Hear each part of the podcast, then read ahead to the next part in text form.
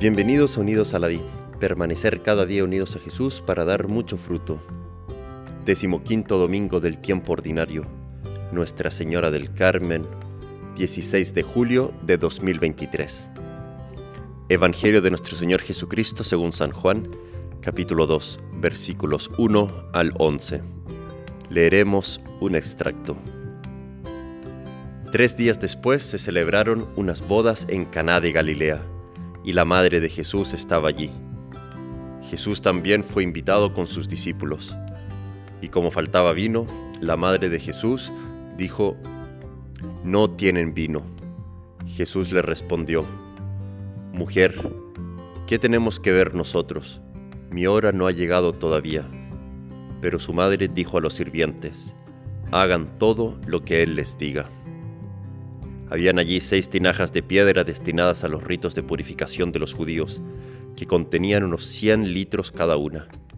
Jesús dijo a los sirvientes, llenen de agua estas tinajas, y las llenaron hasta el borde. Saquen ahora, agregó Jesús, y lleven al encargado del banquete. Así lo hicieron. El encargado probó el agua cambiada en vino, y como ignoraba su origen, aunque lo sabían los sirvientes que habían sacado el agua, llamó al esposo y le dijo, Siempre se sirve primero el buen vino, y cuando todos han bebido bien, se trae el de calidad inferior. Tú en cambio has guardado el buen vino hasta este momento.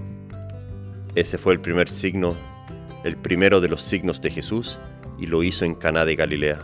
Así manifestó su gloria, y sus discípulos creyeron en él. Palabra del Señor.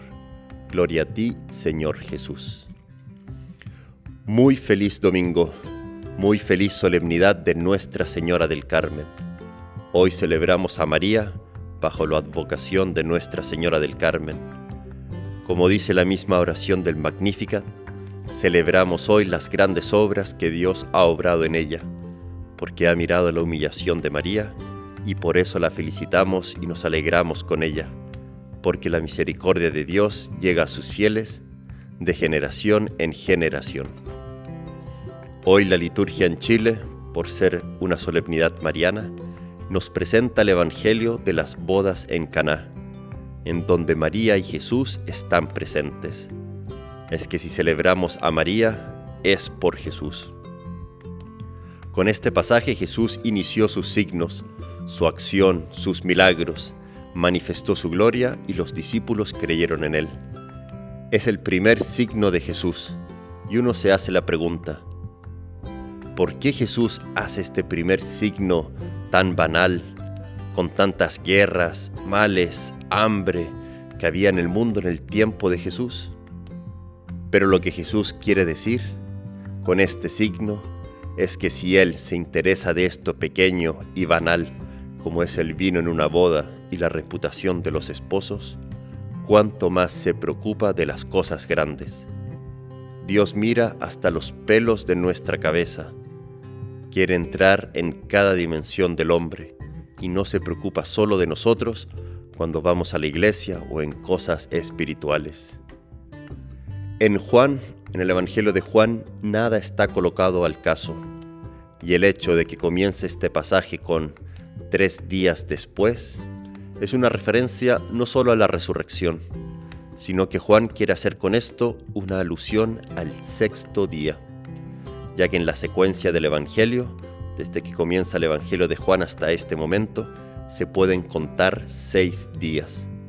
El sexto día es el día de las nupcias, del matrimonio. Es el día, en, el Génesis, el día de la creación del hombre y la mujer. Y se quiere hacer con eso referencia a que Cristo es el nuevo esposo y María representa la humanidad, la esposa. Cristo en estas voz de Caná viene a unirse con nosotros en la figura de este matrimonio que se celebra. Este signo de transformar el agua en vino toca algo muy humano, que es nuestra dimensión de nutrirse. La vida no nos la damos nosotros, no somos autosuficientes, y desde el Génesis el hombre come, necesita alimentarse. El pecado original entra como un problema de alimentación. se comió de un mal fruto. Del correcto nutrimiento, en cambio, depende el resto de nuestra vida física y de la vida de gracia. Por lo que Cristo viene a colocar también su signo en algo base como es la alimentación, para que fundemos desde ahí, desde nuestra alimentación, un correcto orden en nuestra vida.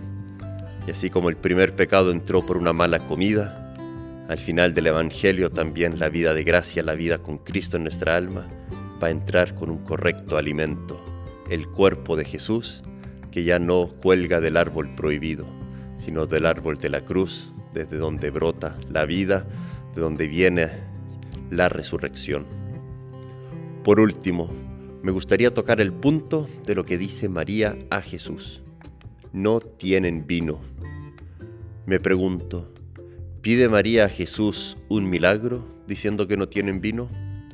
Es un lenguaje un poco misterioso, un lenguaje que va mucho más allá de lo que se dice. Y si es que María pide un milagro, ¿por qué después se dirige a los siervos? Hagan lo que Él les diga, le dice María a los siervos. Esto nos muestra que en todos los signos Jesús no solo los cumple y basta, él pide siempre de hacer algo antes de cumplir. En los signos de Jesús, en su acción en nuestra alma, Jesús necesita nuestra colaboración. Y aquí está la intercesión de la Madre y los siervos que llenan las tinajas. Pidamos hoy, por intercesión de María, Nuestra Señora del Carmen, pidamos la gracia de saber colaborar con Jesús en la acción de nuestra alma, en nuestra alma pedir la intercesión de María, que María nos conceda todo aquello que nuestro corazón anhela, pero que también nosotros pongamos manos a la obra de colaborar con esa gracia de Dios que quiere entrar en nuestra alma y hacernos cada día más como Jesús. Que Dios te bendiga.